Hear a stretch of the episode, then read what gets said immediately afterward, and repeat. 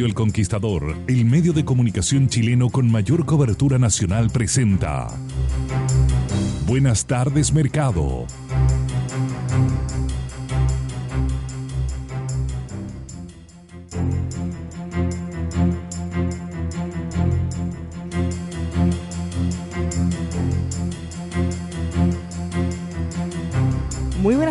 Estamos comenzando. Buenas tardes, mercado. Hoy, viernes 22 de marzo. Vamos con los titulares. Y hoy la incertidumbre mundial ha llevado a que el precio del dólar escale y está muy, muy cerca de los 680 pesos. Los mercados siguen dándole al cobre. Hoy está bajando 2,1%. Eso y mucho más hoy en Buenas tardes, mercado. Radio El Conquistador, el medio de comunicación chileno con mayor cobertura nacional, presenta Buenas tardes, mercado. El análisis económico es presentado por Carlos Herrera, máster en acero y más. Los ascensores no se mueven solos. Detrás de cada ascensor Mitsubishi hay profesionales capacitados. Heavenworld.cl. Difor, concesionario oficial de Ford. Arranca este año con Difor. Difor.cl. Y ASR Certificaciones, la casa certificadora que apoya a las pymes.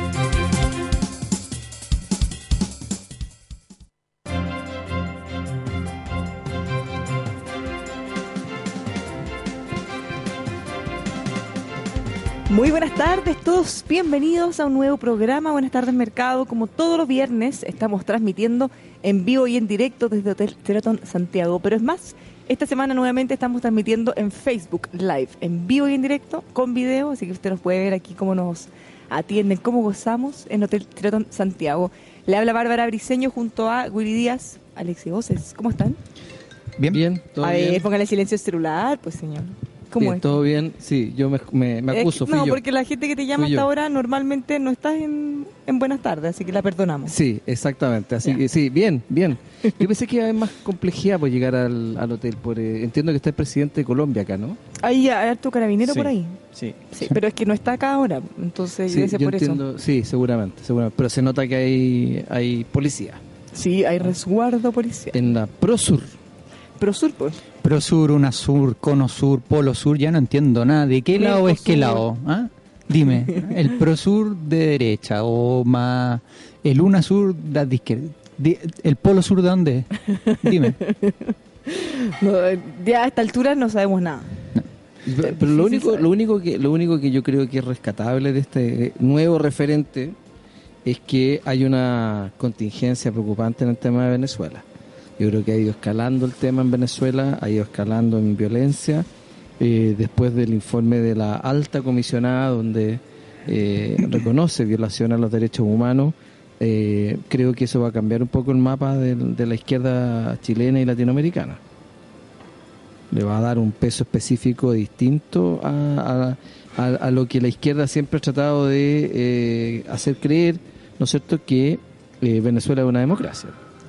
A esta altura ya hay que ser bastante demente o cerrado o ya de frente a un mentiroso para negarlo. ¿Demente cerrado o demente? Demente y Ya, cerrado. Y cerrado, ya. Es que demente cerrado es distinto a demente. Ya, pero eh, voy a hacer una aclaración, porque por mucho que te digas que eres amplio, puede ser muy estrecho. Y, y no te refiero a dónde está el pelo, a la frente, no, me refiero a otras cosas. No, cortesla, si hasta la presidenta Bachelet ya hizo un informe bastante duro, ¿qué se espera ahora? ¿Qué puede pasar ahora? Está difícil. Pero a mí me sorprende, y fíjense que lo hemos comentado en los otros programas, ya más, más de política, la reacción que han tenido parte de la oposición, más que nada el presidente del Senado y la presidenta de la Cámara de Diputados, que son los que realmente importan, porque a los demás se les puede respetar el derecho de no asistir a la reunión con el presidente Bolsonaro. Que hay una responsabilidad institucional, que a uno le guste o no le guste, uno representa un poder del Estado, no se representa a sí mismo. Cuando llegan a esas posiciones como el presidente del Senado, el presidente del- de la Es la, Cámara, es la segunda autoridad más importante son- del país. por supuesto, pero tiene una representación institucional. Ellos no, se representan a sí mismos, ellos representan a un poder del Estado y por lo tanto eh, es, de- es muy un error muy grave que ellos se excusen de participar en una actividad como la que fueron invitados con tiempo y, y todo eh, aduciendo los argumentos que dieron. Yo creo que hay un gran error ahí eh, administrativo, político, ¿no es cierto? Que me imagino que la Cámara en algún minuto tendrá que pasar la cuenta, pero no puede ser que se, abstraiga, se abstraigan de cumplir con un rol institucional.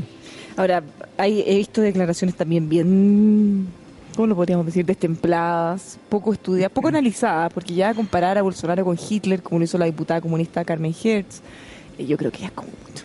Ahora, podríamos estar, yo no sé qué le pasa a usted, y cada persona puede pensar lo que quiera del señor Bolsonaro, él ha tenido una postura terribles, para mí sí son terribles, ha dicho cosas terribles, en el pasado en general, no las dijo ahora en su campaña, no son parte de su programa de gobierno y hasta ahora, casi recién asumido, no ha tomado ninguna medida ni ha hecho nada que pudiera ser repudiado así para el nivel como ni siquiera reunirse con él.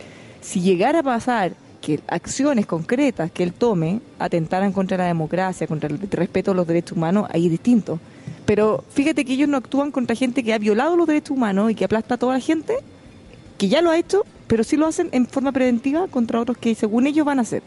Una chacra. vámonos a la economía mejor. Oye, vi, ya que estaba hablando de Brasil, eh, lo que le pasó al presidente o el expresidente Temer. Ah, sí, pues preso. Está detenido Está en investigación por eh, por coima, ¿no? Por soborno. Lavallato. Lavallato, Lavallato. Pero era por algo de unos permisos en algo que había autorizado y que parece que habían, bueno, está investigando eh, y le fue mal. Bueno, eso le ha pegado mal a los mercados. Fíjate que ayer el Bovespa cayó fuertemente y yo atribuiría a uno eso, que un poco le da inestabilidad a que uno dice, bueno, cada presidente que asume cómo llega. Realmente, ¿qué puede pasar para que un presidente electo en, en Brasil tenga muchos más problemas durante su mandato? Y lo segundo es que el presidente Bolsonaro, y con toda la propuesta que ha hecho de pensiones, fíjate que ha desilusionado un poco, porque había habido una propuesta, o por lo menos expectativas, que iba a haber un, efecto mucho mayor en términos de pensiones de lo que está informando hoy día. ¿Okay? Entonces, eso trae un efecto a los mercados negativo y de esa manera uno empieza a ver el día de ayer cerrando el Bovespa ya con un escenario negativo. Bueno, influye. Ahora, eso también está de alguna forma por la borda. Y ahí está la última cosa política que digo hoy día. no te, no te restes. Esto, es como amarrado, no te tengo que decir. No te restes. Pero es que la política y la economía están más cerca de lo que sí, todos por eso, no, te restes. Bueno, todo esto eh, afecta a las expectativas de los agentes económicos. El solo hecho de que ahora el expresidente Temer esté detenido siendo procesado, juzgado como cualquier ciudadano, también de alguna manera está por tierra y más vergüenza a todos los firmantes de la carta contra el Poder Judicial brasileño, porque de alguna manera demuestra que no es solo a algunos. O sea, si tú miras quiénes están procesados, investigados, eventualmente detenidos o presos, hay de todo, de todos lados. No solo uno que es el candidato de un sector político, o sea, acá están todos metidos y han sido procesados de igual manera. Así que he dicho y genera incertidumbre respecto a qué va a pasar con la reforma. ¿Tú sabes cuánto está cayendo hoy día Bovespa? Casi 3%. Claro, y eso no es porque a la gente le importe mucho él, sino lo que esto implica. Mm. Por ejemplo, que se puedan retrasar más la reforma. La reforma de pensiones y tal como lo, como lo ha dicho desde el mismo gobierno en Brasil es el eje fundamental para el crecimiento económico, por lo menos de Brasil. Entonces, si tú empiezas a ver que, que ciertas promesas que se hicieron en campaña no van a poder cumplirse del todo, inmediatamente el mercado reacciona de manera negativa. ¿Mm? Sí. Está, jugando con esa hay expectativa. Un problema de expectativa ahí. Hay un problema de expectativa y los mercados son sensibles. Pues, si los mercados hoy día, con la forma en que, en que disponemos de información, eh, pasa normalmente que eh, los agentes económicos hoy día están hiperinformados eh, en la intentabilidad de las redes sociales, los informes, los internet, los los portales electrónicos y todo, que finalmente es muy difícil que alguien no sepa algo hoy día y eso altera todas las decisiones, no solamente de consumo, sino que también de inversión, de escenario. Eh, los empresarios que miran estas cosas dicen, a lo mejor no hay minuto para meter la plata, mientras no se resuelvan algunas cosas. Eh, las reformas normalmente tienen, lo estamos viendo acá con la reforma tributaria, ¿cierto? Que todavía no... Ni siquiera aprueban la idea de legislar. No, no quieren aprobar la idea de legislar y ha tenido también, por otro lado, ha tenido también, eh, ha tenido también em, repercusiones desde el mismo empresariado. Ah, los, empresarios, eh, Alfonso Suet hizo una crítica muy dura, a mi manera de ver, eh, a lo que ha pasado con lo que se ha tratado de avanzar la reforma tributaria, en estas conversaciones que han habido entre los dos grupos, y las calificó de una cocina a fuego lento y a pieza oscura. Me parece que esto está un poquito fuera de lo que ha sido. un poquito destemplada la discusión. Es que así, está fuera de lo que ha sido, porque aquí el gobierno ha presentado los informes, el informe financiero, ha mostrado todos los puntos, la oposición, tengo cuestionamientos respecto de lo que han planteado, pero lo han planteado públicamente eh, y se han puesto encima de la mesa todos los elementos para aprobar primeramente la ley, esa la, la idea de legislar aunque ya llevamos ocho meses en eso, a esta altura ya es una obstrucción al proceso legislativo que requiere un proyecto como ese, pero se ha hecho sí, a los medios de comunicación, se ha hecho de forma abierta. Decir que ha sido en una cocina oscura, no, no, no sé. Ahora, el gobierno comprometió cosas en su programa que claramente no tienen agua en la piscina, no hay piso político para poder aprobar porque lamentablemente para ellos son minoría, entonces van a tener que renunciar a alguna cosa, como por ejemplo no bajar impuestos, entre otras. Yo creo que la propuesta de bajar impuestos, eh, a ver, lo, que quiere el gobierno finalmente a través de esta reforma tributaria es simplificar el sistema, volver a integrarlo, porque eso fue un gran daño que se le produjo al sistema, pero sin tener eh, que, que, tributariamente sea neutro, sin tener una caída en la recaudación tributaria. Cosa que la verdad, si uno mira por el efecto macroeconómico del crowding out, siempre, siempre cada vez que se suben impuestos, se bajan impuestos, la recaudación sube igual porque hay un efecto amplificador en la economía. Si tú los bajas, acelera la actividad económica y vuelves a recaudar lo que no había. Y si los sube, se reduce la actividad económica, pero esa reducción de la, de la actividad económica es a tasas mayores, por lo tanto también recauda. O sea, yo siempre he, tenido mis dudas respecto de, de, estos cambios neutros porque hacen un supuesto que es bastante heroico, ¿ah? de que bajan los impuestos y la recaudación baja. Sí, y tengo una duda en, lo de la recaudación que el efecto inocuo, porque, según lo que entendí, pero yo, creo que hay que agregarle que depende del ciclo económico. Por ejemplo, en la, en la, reforma del gobierno anterior, eh, el haber subido los impuestos con un crecimiento bajo no recaudó lo que tenían pensado e incluso disminuyó el nivel de recaudación. Por lo tanto, también tiene eh, agregarle ahí que depende en qué parte del ciclo económico de crecimiento esté, porque un punto de crecimiento económico sin duda alguna te va a aportar mucho mayor eh, recaudación. Claro, de repente es mejor recaudar en menos en proporción, pero al ser al haber más crecimiento va a terminar recaudando más. Es como ganar más por volumen que por que por la tasa sí. Ahora, en todo caso, en todo caso la recaudación siempre ha crecido, ¿ah? no, no, hubo, no, no, hubo caída en la recaudación total. Para volver Incluso con la reforma del 2014. A Brasil, que es donde partimos, el, Pero eso fue porque aumentó el sector bebidas mucho. ¿Te acuerdas cuando le instauró que tuvieron dos meses en aumento todo el sector bebidas gaseosa, y la, la, repatriación de capitales. También, repatriación de capitales mucho mayor que la esperaba. Claro, pero ese fue un efecto por una sola vez. Sí, pero nadie lo esperaba y le salvó la cifra total con, con todo. Mm. Volviendo a Brasil, yo creo que lo peor de todo respecto a la incertidumbre y a el, escenario político económico es que en el caso de los procesamientos siguen saliendo. Entonces, todavía no hay una certeza de cuándo va a terminar. En el caso del expresidente Lula, le siguen incorporando nuevas causas, nuevas acusaciones. Entonces, ¿quiénes más están metidos? ¿Hasta dónde van a llegar? Igual eso debe generar un, temor en el mercado también, ¿o no, Alexi? Sí, o sea, mezcla todo eso y mezcla también todo lo que está pasando en el mundo. O sea, hay mucha incertidumbre. De hecho, hoy día, después de hace mucho tiempo, nuevamente los bonos alemanes están con rendimientos negativos. O sea, y lo hemos explicado muchas veces, ¿ustedes se imaginarían en la parte lógica ir a depositar un millón de pesos en un depósito y después de un mes o un año recibir menos plata? Tiene un componente muy lógico en términos de inversiones. ¿Cómo, cómo alguien va a querer invertir si efectivamente está, perdiendo, está recibiendo menos de lo que puso en un principio? Entonces, cuando se generan todos estos efectos de incertidumbre, eh, muchas veces se vuelven totalmente irracionales los inversionistas y que pueden llevar a que efectivamente puedas eh, terminar optando por instrumentos más seguros, pero que puedes tener un retorno incluso más bajo del capital que pusiste en un principio. Y eso está pasando hoy día. Entonces, empiezas a ver ese efecto. Nuevamente, hoy día escuché varias veces él, oye, nuevamente los temores de una crisis vienen, vienen, vienen.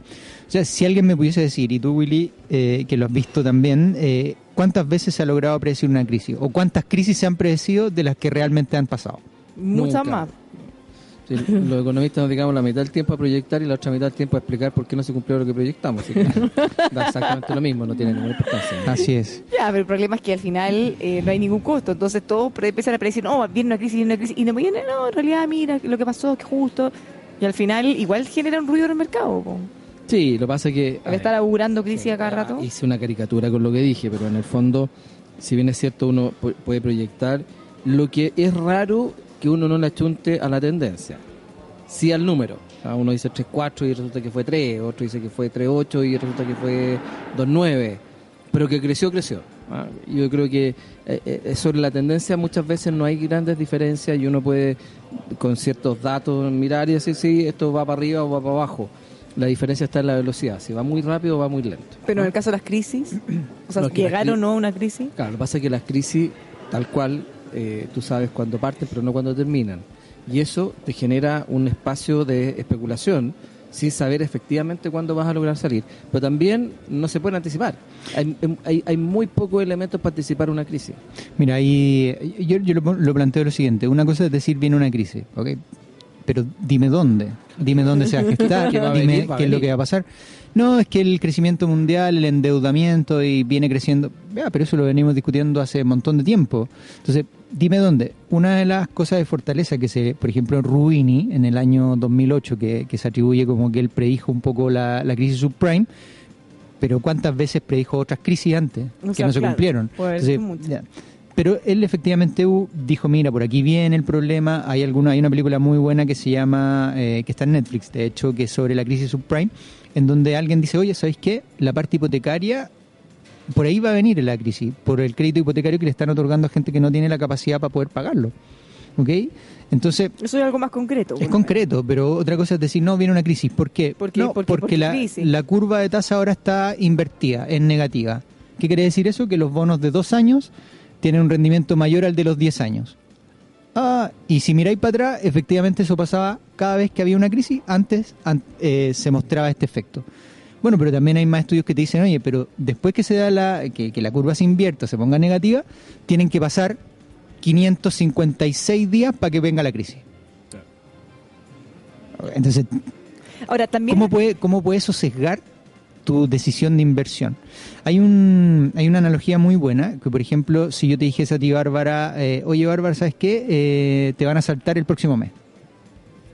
Tú me dices, ya, pero ¿cómo sabes? Dice, Bárbara, te van a saltar el próximo mes. Y tú empiezas, te empiezas a sugestionar y probablemente empieces a tomar medidas para que en el, eh, cuando venga la fecha a ti no te pase, ¿cierto? Es que justo te iba a poner decir cerco, eso. déjame terminar la idea, de poner cerco, luces, cámara, lo que sea. Llega el mes, pasa el mes y no te pasa nada.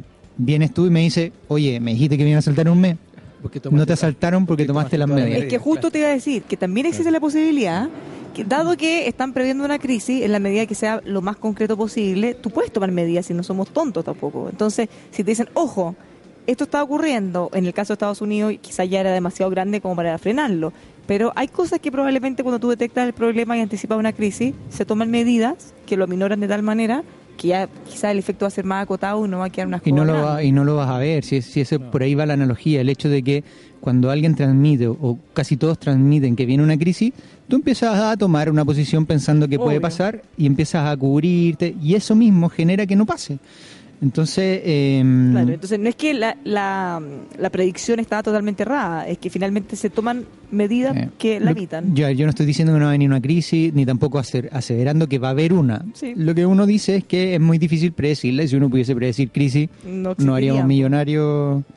No, y no En llegaríamos. ese segundo Ujú. estaría millonario. No llegaríamos, po, porque si pudiéramos predecirlas todas, probablemente algo podríamos hacer. Ahora, yo creo que lo relevante de, todo esto, a mi manera de ver, es que los países pueden estar mejor o peor preparados para una crisis, incluso sin hacer nada. ¿ah? Y ahí es donde empiezan a tomar peso medidas como la responsabilidad fiscal, eh, el control del, del crecimiento del gasto público, los incrementos en las tasas de ahorro del sector público, la tasa de ahorro nacional, eh, tener un, un porcentaje de la inversión en, en valores, en el caso chileno, ¿no es cierto?, cercano al 28, 29% probablemente, que son los que te garantizan de alguna otra forma eh, estar mejor preparados para situaciones complejas y también tener un control del gasto y la demanda interna que, que ayuden un poco a que si la cosa se va mal, no como la crisis de los 80, eh, donde vino una debacle después de los petrodólares, la plata fácil, ¿no es cierto?, de tasas de interés bajas, y vamos creando un ambiente de, eh, de, de endeudamiento que después del primer golpe que se produjo el crecimiento económico por desempleo, nadie pagaba los Mm. créditos y pasamos de un caso a, a la crisis financiera, la crisis bancaria y deuda subordinada y todo lo que conocimos después. digamos. Eh, Por ejemplo, ¿por qué destacamos en la crisis subprime del 2008 a nivel internacional? A pesar de que decrecimos, el PIB con crecimientos negativos, o sea, ¿por qué nosotros destacamos a nivel internacional como ejemplo de que ese, ese efecto de crisis nosotros pudimos solucionarlo más rápido? Por las variables que dice Willy, por la estructura que tiene. ¿El país está preparado o no está O preparado? sea, no es lo mismo enfrentar una crisis con reservas, con ahorros, que quebrado, por ejemplo, Ah. con déficit, o cuando tienes los mercados internacionales cerrados porque ya nunca pagaste. O una señal. Por ponte tú, ejemplo. ponte- si, si no hay que ir muy lejos, eh, es, es solamente estudiar la historia de cómo le han pegado las crisis mundiales a Chile. 2008. ¿Cómo nos pegó? ¿Estuvimos preparados? Sí, salimos más rápido, efectivamente eh, eh, teníamos una situación económica mucho más robusta para enfrentarla. Pero ¿qué pasó en la crisis asiática? Se fueron todos de espalda. Y con una tasa de política monetaria, ¿dónde? Llegamos a tener 100% de tasa. Sí, que no pudimos, no, o sea, no había una medida contractiva antes de que llegase la crisis. Entonces, entonces, después te vas a las anteriores, la crisis bancaria en el 82 en Chile. ¿Hemos aprendido? Absolutamente. Claro, la crisis ¿Mm? bancaria del 80 fue con un sistema financiero muy distinto al que tenemos Totalmente hoy día. distinto. Cambió Ah, completo. Mucho más precario. Allá tú llegabas al banco con un reloj de oro y era garantía suficiente para un crédito. Ahora ya no. O sea, se han no. tomado todas las restricciones. para un crédito son, son, son, son sólidos, digamos. Son sólidos, sólidos. Ah. Y cada vez hay una mayor exigencia a la banca porque nosotros estamos Lo que me parece súper bien, porque finalmente el dinero que ellos tienen y prestan no es suyo, es de las personas que tienen Claro. su cuenta ahí, entonces tiene toda la razón de ser. O sea, los bancos tienen una función intermediaria. Si en el fondo toman a los que les sobra a través del ahorro y se los prestan a Al los que que, le falta. necesitan a través de la deuda. Entonces, Claro, eh, finalmente es una intermediación financiera eh, donde efectivamente los bancos no prestan su plata, por lo tanto hay una responsabilidad fiduciaria respecto de los fondos que están colocando. ¿Te fijas? Y eso fue lo que pasó finalmente en la crisis de los 80, donde malamente se entendió que era una crisis de la banca, cuando en realidad los que, los que no pagaron eran los deudores. Ah, por la tasa de desempleo que llegó al 30%. Entonces, obviamente, esos, esos deudores no pagaron y por lo tanto el banco no tenía con qué responderle a los ahorrantes y ahí es donde se pro- produce la crisis de los pagares vencidos, deuda vencida y todo este tipo de cosas. Claro, pero en el fondo uno no tiene por qué hacerse cargo como ahorrante y todas esas cosas se han ido perfeccionando durante los años. Hoy día Para normas de asegurarlo. Basilea, Basilea 1, Basilea 2 le han puesto una, una- un, un peso de la prueba al sistema financiero chileno. Sí. Bueno, tú sabes más de eso que trabajas en banco, pero le han puesto una prueba enorme y el sistema financiero chileno ha estado solidísimo en todas las crisis. Sí. Ah, y de no, hecho ahora ha aumentado un poco más la exigencia y todavía va a seguir estando un sistema financiero local bien sólido. Claro, la banca chilena en todas estas crisis, la verdad es que sostiene bastante bien el sistema económico. O sea, no hemos visto colapsar el sistema financiero en crisis. ¿Ah? ¿Por qué? Porque se tomaron todas las medidas y se hizo todo lo que había que hacer. Y Chile en eso es bastante riguroso y ha tenido bueno buen sistema financiero. Yo creo Sí. que ¿Tú sabes, esfuerzo- ¿Tú sabes que no es muy riguroso? ¿no? Argentina. Ah, bueno. Mm, Mostraron las cifras del PIB del año 2018 y las del último trimestre. Bueno, sin duda alguna no es una buena no es una nueva noticia que está en recesión. cayó 6%. ¿ok? Seis- un poco más de un Más del 6%, 6%. y termina cerrando el año menos 2,5%. Eh, entonces, es la quinta recesión en 10 años. Ahora, convengamos en que Argentina, a ver, es- esto, esto- esto es una opinión, es, es bastante difícil comparar lo que hace Argentina frente a una crisis y lo que hace un país como Chile, porque su institucionalidad es distinta. Ellos son estados federados, nosotros somos república unitaria, por lo tanto, tomar decisiones en Chile tiene una, un correlato de Arica a Punta Arenas. Aquí se hace en todas partes lo mismo. En cambio, en Argentina, tú tienes una dispersión a través de los estados de eh, tienes reservas reservas federales en cada uno de los estados, ¿no es cierto? Y eso hace también mucho más difícil y mucho más complejo enfrentar una crisis porque primero acá en Chile se ponen de acuerdo uno solo. En cambio allá tienes que tratar federalmente de resolver los problemas que se producen en los, en los estados y poner de acuerdo a mucha más gente que pudiesen tener diferencias consolidadas y, profundas. En cambio acá no, acá se toman las decisiones por un estado unitario, en Argentina de estado federal, bueno, igual que Brasil, igual que México, Por lo tanto, también, también te da un ambiente distinto y las crisis yo tiendo a pensar que son más profundas en, en, en esas condiciones que en países como Chile. Pero a un, a un sistema muy parecido, por ejemplo, al de Brasil. Brasil entró en recesión, bueno, igual estuvo dos años en recesión, pero pareciera que son más puntuales y largas. En cambio, en Argentina han sido tres trimestres consecutivos, sale. Es como parte de la normalidad. Parte de cuatro trimestres vuelve a caer de nuevo. Entonces, lo que se critica es probablemente el hecho de que vuelva a caer tan repetidas veces en tan corto plazo en recesión. Porque eso te genera una expectativa falsa de cómo está la economía. O sea, hace tres años atrás, eh, cuando entra Macri dentro del gobierno, ¿dónde ponían el foco los inversionistas? En una Argentina mejorando, saliendo del problema y te das cuenta que incluso, aún cambiando el gobierno, eh, vuelves a retomar y vuelves a caer en la misma senda de, que venían los, an los anteriores. No es tan fácil combatir O sea, la inflación, el- no es tan fácil combatir el, la, la desaceleración. los problemas de Argentina son tan estructurales que no, no sé si tienen solución. No sé qué tiene que pasar o quién los puede solucionar. No, yo, yo, yo tenía harta esperanza en Macri. Yo, yo pensé que Macri iba a ordenar eh, mucho más Argentina. No, no lo ha sido, probablemente porque la crisis, la profundización de la crisis que dejó el gobierno de la señora K era mucho más profunda, eh, la crisis era mucho más profunda de lo que se pensaba. Ah, y eso fue un- probablemente un error de cálculo, de no entender. Y era lógico, porque también porque le taparon toda la información, el gobierno no, no era No, y no habían transparente. cifras. No habían cifras, habían cifras las cifras que habían eran todas confiables. cuestionadas, claro. Entonces, probablemente eh, ni Macri ni nadie hubiese podido resolver el problema en Argentina. Sí, el punto es que si alguien quisiera de alguna manera eh, enfrentarlo de raíz, el problema, de partida tendría que tener mucha voluntad política, porque tendría que tomar medidas muy impopulares y no por un periodo corto, porque esa fiesta viene de farra hace mucho rato. Entonces, Claro. ¿alguien podría tomar esas medidas tan duras tú lo que pasó y cuando, tan a largo plazo? cuando sinceró los precios de los servicios públicos. Sí. ¿Te acuerdas que empezó a sincerar el tema de- del gas domiciliario? Porque eran tarifas que estaban completamente subsidiadas y la gente salió a las calles. Por eso. Ah, Y hasta ahí nomás le llegó el- y tuvo que empezar a, recoger regular ca- un poco. cañuela, claro, es difícil. En países como Argentina, Brasil. Entonces, es si no puede él, serio, pero ¿quién? ¿Quién va a tener tanta voluntad, fuerza y respaldo de la gente para tomar las medidas que van a ser totalmente duras y dolorosas y a largo plazo? Porque no es una cosa de un poquito. Mientras sean el granero de- del mundo y tengan la producción de carne que tienen, con carne y arroz están al otro lado. Todavía pueden ir zafando. Yo creo. Sí. Hablar de aceros, hablar de Carlos Herrera, también de construcción y ferretería, siempre Carlos Herrera. Los encuentra en Santa Rosa 2867 San Miguel Máster en acero, carlosherrera.cl. Le contamos también de la mejor inversión que puede hacer para su auto con Liqui Moly, mejor lubricantes y aditivos, esta marca alemana número uno que está presente en más de 120 países, también la encuentra en Chile, liquimoli.cl. Toda la información que necesita la va a encontrar ahí, hasta se lo llevan a su casa. liquimoli.cl. ¿Sabía que puede contratar en forma anticipada los servicios funerarios de María Ayuda?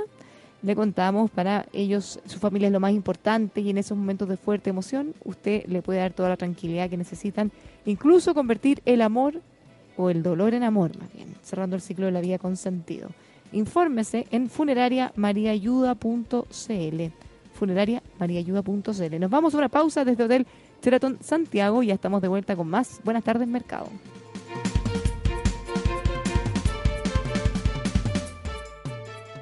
Amiga, me gustaría estar en Valparaíso y recorrer sus cerros, los pasajes y miradores tan lindos que tiene. Excelente idea. Esta es la mejor temporada, ideal para disfrutar del encanto de Valparaíso. ¿Conoces algún lugar agradable, tranquilo y con estacionamiento para hospedarme? Claro que sí. Casa Puente Hotel Boutique. Su arte y decoración te encantará. Casa Puente Hotel Boutique Art and Wine. Pasaje San Agustín 552, Cerro Alegre, Valparaíso. Reservas más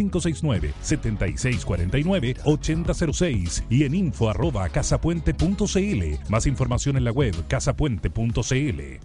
Porque la gestión y la calidad marcan la diferencia, lo invitamos a certificar la operación de su empresa con ASR Certificaciones. Somos expertos en auditar y certificar los procesos de su empresa según normas nacionales e internacionales de calidad, de seguridad y salud ocupacional, de seguridad vial, de seguridad de la información. Certificamos OTEC y pymes. También normas ISO, normas para la industria, para la industria minera y forestal. ASR Certificaciones. Llegamos donde usted está. Agenda abierta y disponible en todo Chile. Llámenos al 32 267 0070 o visite asrcertificaciones.cl. Conozca los variados modelos de lentes ópticos que trae desde Italia Óptica Santa Lucía. Si necesita un armazón elegante, de moda, incluso para realizar deportes, tiene un amplio surtido de armazones de primera calidad y excelente garantía. Óptica Santa Lucía posee la tecnología para entregarle sus lentes ópticos desde una hora, siendo atendido por un personal de primerísima calidad y mucha experiencia. Son seis décadas al cuidado de su vista. Conozca el nuevo multifocal de rápida adaptación, teniendo un solo lente para la visión de lejos, intermedia y cerca. Agustinas 802, esquina San Antonio. Óptica Santa Lucía. Solari y Compañía Limitada. Ingrese a la página web ópticasantalucía.cl.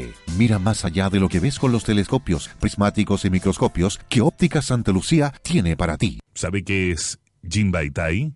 Para Mazda, lograr la satisfacción del conductor es siempre su objetivo más importante. Por eso, en la creación de cada uno de sus modelos, Mazda aplica el concepto japonés Jinbaitai, que significa la unión del conductor con su auto a través de la tecnología y el diseño, logrando entregar una conducción emocionante y segura. Venga a Mazda Dumai o visite dumai.cl y descubra la sensación Jinbaitai de su próximo Mazda. Mazda Dumai, 60 años de experiencia a su servicio. Hola Luchito, ¿cómo vamos con el avance de la obra? Mahoma, jefe, nos quedamos cortos de chumbre, volcanita, plancho OSB. Y papá mala pata se nos echó a perder la soldadora. Cache, hasta que llueve. Ya, súbete a la camioneta y vamos al molde aquí cerca y compramos en esta cuestión grande todo, po. No, pues jefe, ahí tienen muy re mal. Hay que andar persiguiendo a los vendedores, hacer cola, no asesorar nada y uno pierde tiempo, jefe. Vamos a Carlos Herrera, mil veces mejor. Carlos Herrera, pero si venden puro acero. Está loco, nada que ver. Todo este material de chumbe, volcanita, plancho OSB, martillo, alicate, hasta los guantes los compramos en Carlos Herrera. En 15 minutos compramos todo. Nos atendió un compadre todo el rato, nos asesoró, nos cargaron la camioneta para decirle que nos ayudaron a ubicar bien y ahorramos cualquier plata. Es lo mejor. Hasta un café a uno le dan mientras carga. ¡Oh, qué buena! Vamos entonces, pues, Carlos Herrera, me convenciste. Y nos tomamos el café. Carlos Herrera, máster en acero y más. Mejor atención, asesoría, materiales de construcción, ahorro de tiempo y dinero. Visítenos en carlosherrera.cl. Carlos Herrera, máster en acero y más. ¿Usted paga derechos de autor por difundir música ambiental? Con música libre, usted no cancelará derechos autorales, porque estos ya están cancelados a sus creadores. Música Libre dispone de 18 estilos libres de derechos de autor. Música ambiental libre de derechos de autor es Música Libre. Contáctenos en musicalibre.cl o al 225 80 2010. ¿Existe una camioneta diésel automática 4x4 full equipo y a un precio competitivo? Sí, y la encuentras en Difor porque todo se puede superar. En Difor tenemos 10 versiones de la camioneta Ford Ranger para que encuentres la que mejor se ajusta a tus necesidades. Aprovecha los bonos del mes, entrega tu usado en parte de pago y te vas en tu camioneta cero kilómetro. Visítanos en difor.cl o ven a cualquiera de nuestras sucursales. Difor, mejores negocios.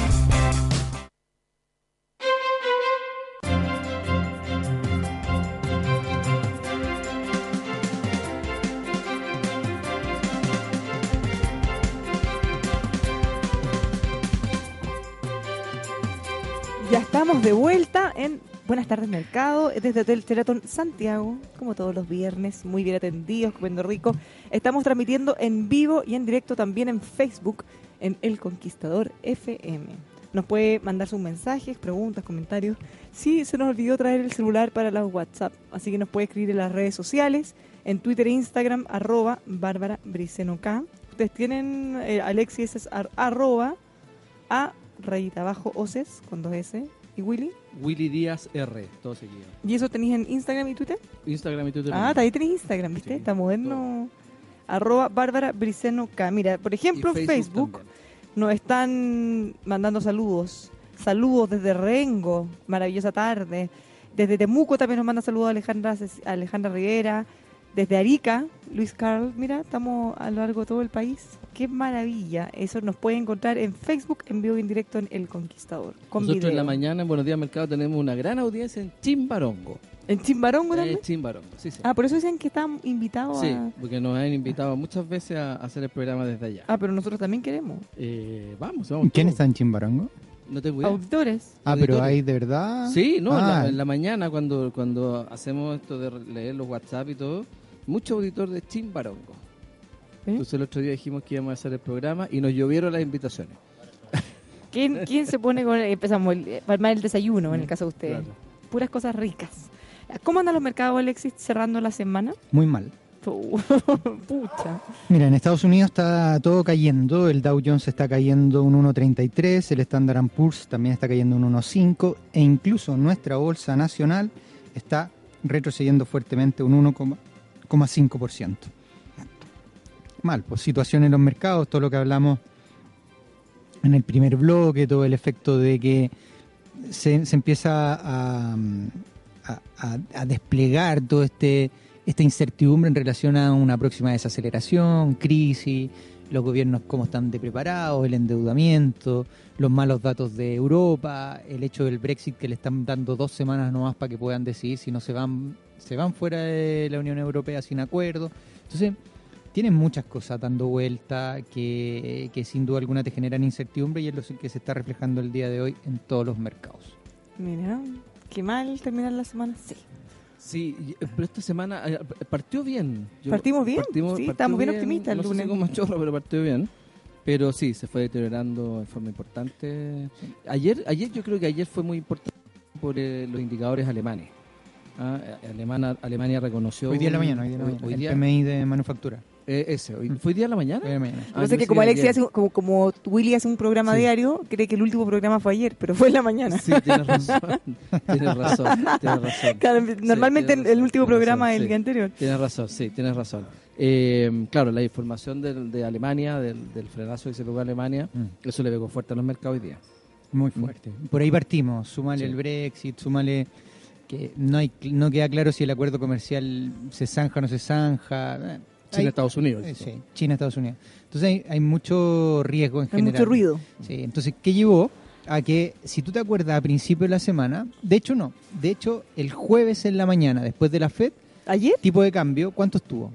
660, Y después la se Reserva saltó a Federal, 6.69. la Reserva Federal cambiando el sesgo, diciendo, mira, ¿sabes qué? No van a haber más subidas de tasa, entonces un escenario de debilidad para el dólar, y algo pasó y cambió y hoy día estamos en 680 pesos. 680. ¿Pero cómo? Ah, Oye, ¿cómo- pero cómo tremendo mover en- salto. En un par de, de días. Porque ayer habíamos partido en 6.62 y terminamos en 6.69 y ahora estamos en 6.80. Ahora, hoy día los que están líquidos son los que ganan porque pueden comprar acciones baratas.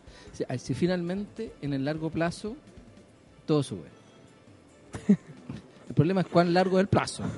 ¿no? No, pero otros Y- dicen que todo lo que sube tiene que bajar también. Por eso, pero, pero en general eh, los que están muy líquidos toman posiciones en empresas que siempre han estado consolidadas, pero si se pegan un- una caída fuerte, aprovechan de comprar porque saben que en algún minuto se van a volver a recuperar. Entonces compran barato, eh, sobre todo en condiciones así de, de- de gran incertidumbre.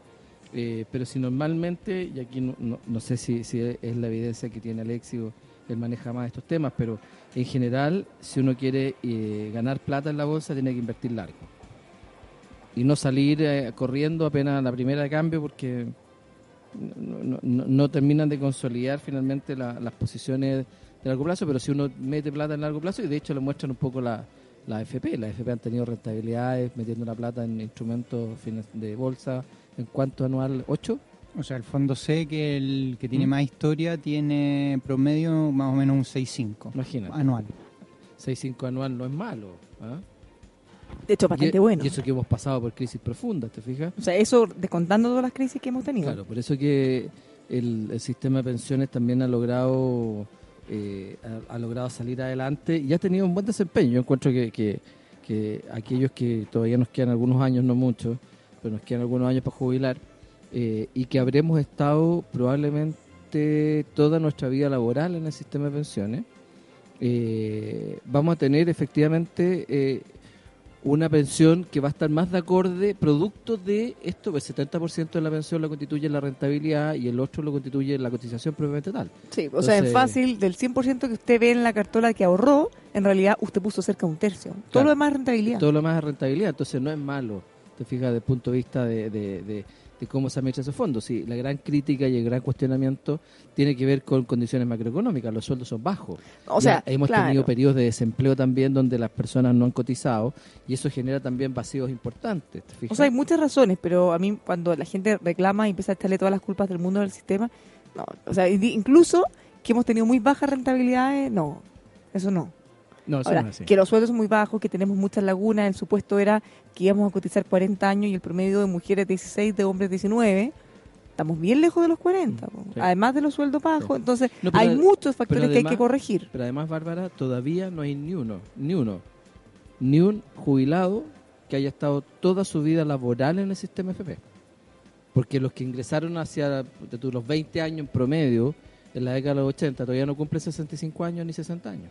O sea, que, Pronto, hayan, que pronto, hayan, pronto. Par- sí, claro, un par de que- años. quedan un par de años, pero todavía que hayan no nacido ninguno. en sistemas FP. que hayan estado toda su vida laboral en el sistema pri- Ah, privado de claro. pensiones. Que hayan no hay ninguno. Por lo tanto, todas estas pensiones malas que se han pagado, porque son malas, vienen de un sistema de haciéndose cargo del sistema de reparto. Que era gente que tenía lagunas, que era gente que te- le- les hicieron un bono de reconocimiento, porque era tal la desinformación que cuando se traspasa el sistema de reparto, el sistema de capitalización individual, era tan malo el sistema registral que hubo, el Estado tuvo que hacer un esfuerzo y decir, ¿sabe qué? A usted le vamos a reconocer un bono para que, que va a simular algo de lo que nosotros creemos que usted podría tener acumulado. ¿Te fijas? Y te, daban un bono y lo sorteaban. Era igual que una tómbola. Mi papá recibió uno. Mi papá fueron un día a la casa, golpearon la puerta y dijeron, oiga, usted se ganó un bono reconocimiento a los 55 años de edad de mi papá. Y le ofrecieron, eh, si quería... eh, ¿Y eso, se lo, y eso se lo ponían en la FP para que siguiera rentando? Exacto. No, Y si tú querías, podías tener jubilación anticipada. Mi papá se jubiló anticipadamente a los 55 años. Claro, tiene una pensión hoy día que es una miseria, pero fue porque se tomó una decisión en ese minuto, pensando en ese minuto que era un ingreso fijo, como lo es, y que podía seguir trabajando. Si a los 55 años, imagínate, todavía se puede seguir trabajando. O sea, complementa eso con el Claro, trabajo. entonces claro. esa fue la proyección, pero la verdad es que eh, la pensión era de miseria, pero también porque venía de un sistema eh, donde mi papá no había cotizado todos los años. Entonces, ese cambio se hizo eh, con este bono de reconocimiento, pero había que hacerlo. Había que hacerlo porque se necesitaba cambiar el sistema que al día de hoy, y Alexis me puede corregir en eso, ha sido uno de los mecanismos más importantes de ahorro, ahorro nacional que hemos tenido, el sistema de pensiones. Sí, sí, el problema es que la gente reclama con justa razón que más allá de que sea súper bueno como sistema de ahorro, más allá de que sea súper bueno como inyección de recursos en la economía y en el mercado, la función principal de un sistema de pensiones debería ser entregar pensiones dignas, cosa que no hace. Ahora, ¿por qué? Ahí son las razones que, yo creo que todos discrepan. Yo creo que es injusto hacer ese cargo, ese cargo, hacérselo al sistema privado. Es injusto porque es que yo creo que se le pu- puede hacer al sistema, quizás no a la AFP, pero sí al sistema. po. No, pues el sistema privado todavía no entrega sus resultados. No, pero- y lo que se hizo que fue cargo del sistema de reparto. Pero, pero claramente sí se puede hacer un reproche a nuestras autoridades políticas que no han hecho ni una modificación cuando hace muchos años ya sabemos que esto venía para mal. Pero una modificación como cuál, a ver. Como todas las que se van a hacer ahora. ¿Cómo cuál? Como por ejemplo subir el porcentaje de la cotización, si no alcanza. Como buscar una forma de compensar cuando tiene la... ¿Qué se hace? ¿Qué hacemos con todos los independientes que trabajan, boletean, y muchos de ellos ganan incluso bien, pero que no han impuesto nunca en la vida? Todas esas cosas... no, no han impuesto se- nunca, pero eso ya está implementado. Se empiezan pero a ahora, este año. eh, por eso, pero, Por eso. pero Esa- y más esa- encima se postergó no sé cuántos años desde que se definió. Todos los años cuando uno apretaba el botón decía, ¿desea postergar? Sí. Sí, pero entiendo que ya no ya. Este No, ahora año- no, ahora pero- pero- ahora pero no. todavía viene claro. mucho. Bueno, por eso mismo es que y eso y eso que no hemos tenido una economía informal que te profundice el problema, porque la informalidad de la economía agudiza todo lo que tú estás diciendo. Mm. Obviamente, durante años no se hicieron modificaciones eh, que mejoraran el sistema en términos no solamente de, de la capitalización, sino que además como fuente de ahorro nacional. Pero también hay que recordar que eh, a mí me molestan estos eufemismos del aporte que van a hacer los empresa- el- el- el- la empresa. eso lo va a pagar el trabajador Siempre igual. lo va a pagar el trabajador. Obvio. Siempre, siempre. O, sea, es lo- o, o lo va a pagar porque los productos que va a comprar van a ser más caros, ¿no es cierto? O lo va a pagar con impuesto a inflación, o lo va a pagar con cualquier vía, pero lo va a terminar pagando siempre las personas. Obvio. Igual igual que los impuestos, ¿no? Que el impuesto lo pasen, lo paguen, lo paguen las empresas. Si las empresas no pagan impuestos. Es porque suena bonito traspa- lo traspasan políticamente. a- El IVA, a- el IVA. Claro, lo Oye, vamos, a- vamos a ponerle IVA a estos productos, pero eh, los consumidores no lo van a pagar. Es una... ¿Cómo? O sea, elasticidad más, elasticidad menos, y ahí es donde se ponen los economistas duros. No, es que la elasticidad, si el bien es muy elástico, no se puede traspasar. O sea, no, olvídate. Si elasticidad más, elasticidad menos, Mm. el, el gerente general de una empresa tiene que cumplir con un evita, y si le aumentan los costos tributarios, el gallo lo va a traspasar a Sí, precio. porque si no, después ¿Mm? tiene que darle explicación a sus inversionistas. Obvio, pues, entonces, y, entonces, y al final... que somos nosotros mismos. después de la vuelta. claro, nos damos ¿O la no? vuelta, ¿te fijas? Entonces, al final son- estamos llenos de eufemismos que nos hacen ver que Chile necesita mejorar la conciencia tributaria. Necesitamos que la gente entienda de que paga impuestos a cada rato y todos los impuestos los paga él. Sí, pues. ¿ah? Todos. Y Estamos además, otra cosa que es bastante lejos, loca, que el sistema tributario paga impuestos sobre impuestos. Cuando tú pagas las contribuciones, que es un impuesto por el bien raíz, ¿no es cierto? ¿Con qué te compraste la casa? Con el fruto de tu sueldo. Y tu sueldo ya pagó Ya la pagaste los renta. impuestos, pues. Ah, entonces si uno dice, no, pero es que lo pago con un crédito. Bueno, pero cuando pagas los dividendos lo pagas con tu sueldo que ya pagó el impuesto a la renta. Cuando pagas el impuesto a la renta, después vas a comprar una bebida, pagaste el IVA, pagaste el impuesto específico, impuesto sobre impuesto, porque lo pagas sobre el impuesto a la renta que ya está pagado. ¿Te fijas? Entonces es una cosa sumamente agobiante, pero todos los impuestos, absolutamente todos, y todas las cosas que hacemos y todas las cosas que nos ponemos, pagan impuestos. ¿Ah? El café, la bebida, el té, la sábana, la almohada, la cama, el refrigerador, La eh, señora. mantequilla. A todo. ver. Sí, no, no. ¿Lo dije al aire? No, sí, sí, sí, Perdón, no, perdón. Lo pensaste y lo dijiste. Perdón, Sí, perdón. lo pensaste, lo dijiste, habría dicho Jorge Que se mejore. Se te También salió ahí, ¿ah? se te salió. Ah, Entonces, entonces al final uno abre los ojos y ya empezó a pagar impuestos. Pero la gente no tiene conciencia, ¿te fijas? Entonces yo creo que eh, eh, proponer en, en la reforma tributaria que se separe el IVA de la compra, En las boletas, día, que por es todo un ejemplo. mecanismo electrónico. Hoy día yo, yo voy mucho a La Vega, voy, toda la, voy, voy toda la semana, y tú fí- fíjate que en La Qué Vega motivado. en todas, en gran parte de los locales donde antes se compraba y había una señora en la caja y te daba una boleta, hoy día es todo electrónico. Todos dan boleta electrónica. Es que es mucho más fácil para ellos un también. voucher. Ah, eh, O sea, tú les pagas y te pasan un voucher con un código QR y esa es la boleta electrónica. Impresionante. Hoy día todos te están entregando boleta electrónica. Entonces, si ya estamos en esa, bueno, mostrémosle a la gente que de cada 100 pesos, de cada. Que el 19% de lo que está comprando es, es un impuesto que él está pagando. Fíjate que incluso cuando uno va al persa o lugares como puestos de feria, ya eh, muchos, o en algunos lados incluso la mayoría, puedes pagar con tarjeta de crédito. Sí, por los medios de pago. Entonces, claro, uno pensaba, o incluso cuando viajas también dentro de Chile, fuera de Chile, lugares de artesanía súper, súper, súper rústico, igual puedes pagar con tarjeta de crédito, porque la gente ya cada día anda con menos efectivo Claro. y son compras que pierden. po. No, y los Entonces medios tienen de que pago, subirse a la y los medios de pago en el celular. Kipu, PayPal y, y Pago Click para y, echar el, más importante, Match. Sí, Match. Yo, yo lo uso mucho. ¿Tú lo? Yo ¿Tú lo uso sabes? mucho Match. Sí, uso- es, con una cuenta vista donde uno deposita plata y esa plata queda abonada como una línea de crédito. Pero eso es rico porque es mucho más seguro, yo encuentro. No, pero puede ser también tarjeta de crédito. Puede ser tarjeta de crédito para comprar en el extranjero. sí, si, ¿no? por ejemplo, se usa... se te queda la billetera, no tenéis plata, tú Sí. desde Match puedes ir a un cajero, sacar plata Sí, a través claro, de la supuesto. aplicación, no Sí. necesitáis. No, Match, es un, es un gran avance, es un gran avance en los medios de pago. Seamos Pero- diferentes. Pero lo que te quiero decir es que hay hoy día una disponibilidad. Oye, ponte la máscara amarilla, no Perdón, sé. perdón. Están saliendo unos monitos de la chaqueta de, de, de Alexi. Unos monitos azul, verde y es que, amarillo. en paréntesis, no ¿Ah? porque trabajé Alexia ahí, pero creo que lo mejor de, de ese banco, lejos son los monos. Sí, lo Pero más. el que los creó es un genio. sí, sí, está Y bien. usted, bueno, tú, obvio que sí, pero ¿tú alguna vez a la oficina de, por lo menos la parte de marketing? Tú entras y es como el paraíso. sí. Está lleno de monos por sillones de monos, monos Sí, colgando, monos. Impresionante. No, eh, eh, ese producto es realmente, es realmente bueno. Pero lo que te quiero decir con eso, incluso con Match, es que efectivamente la disponibilidad de los medios de pago hoy día están haciendo de eh, que el nivel transaccional que se produce en, en Chile sea uno de los más sofisticados de América Latina. ¿ah? Y entonces eso también facilita mucho eh, el, el que estemos... y el eh, ejercicio tributario, po. por supuesto. ¿Cuánto compran, Por venden, supuesto. cuánto les Por ingresa? eso que yo creo que es súper importante hoy día crear más conciencia tributaria y que las personas puedan mirar cuando pagan impuestos cuánto es el impuesto que están pagando. ¿Te fijas? Eh, eh, muchos lo ven en la remuneración Y esta, esta, esta mala forma, y encuentro yo que fue muy mala, de transmitir que los chilenos, y lo dijo la presidenta Bachelet en algún minuto, Pero si el que 80% iban no algunos paga que, que no pagan ¿te impuestos? Lo que le faltó decir que no pagan impuestos a la, a la renta. Es Ah, un tipo de es impuesto. un tipo de impuesto, pero pagan todos los demás.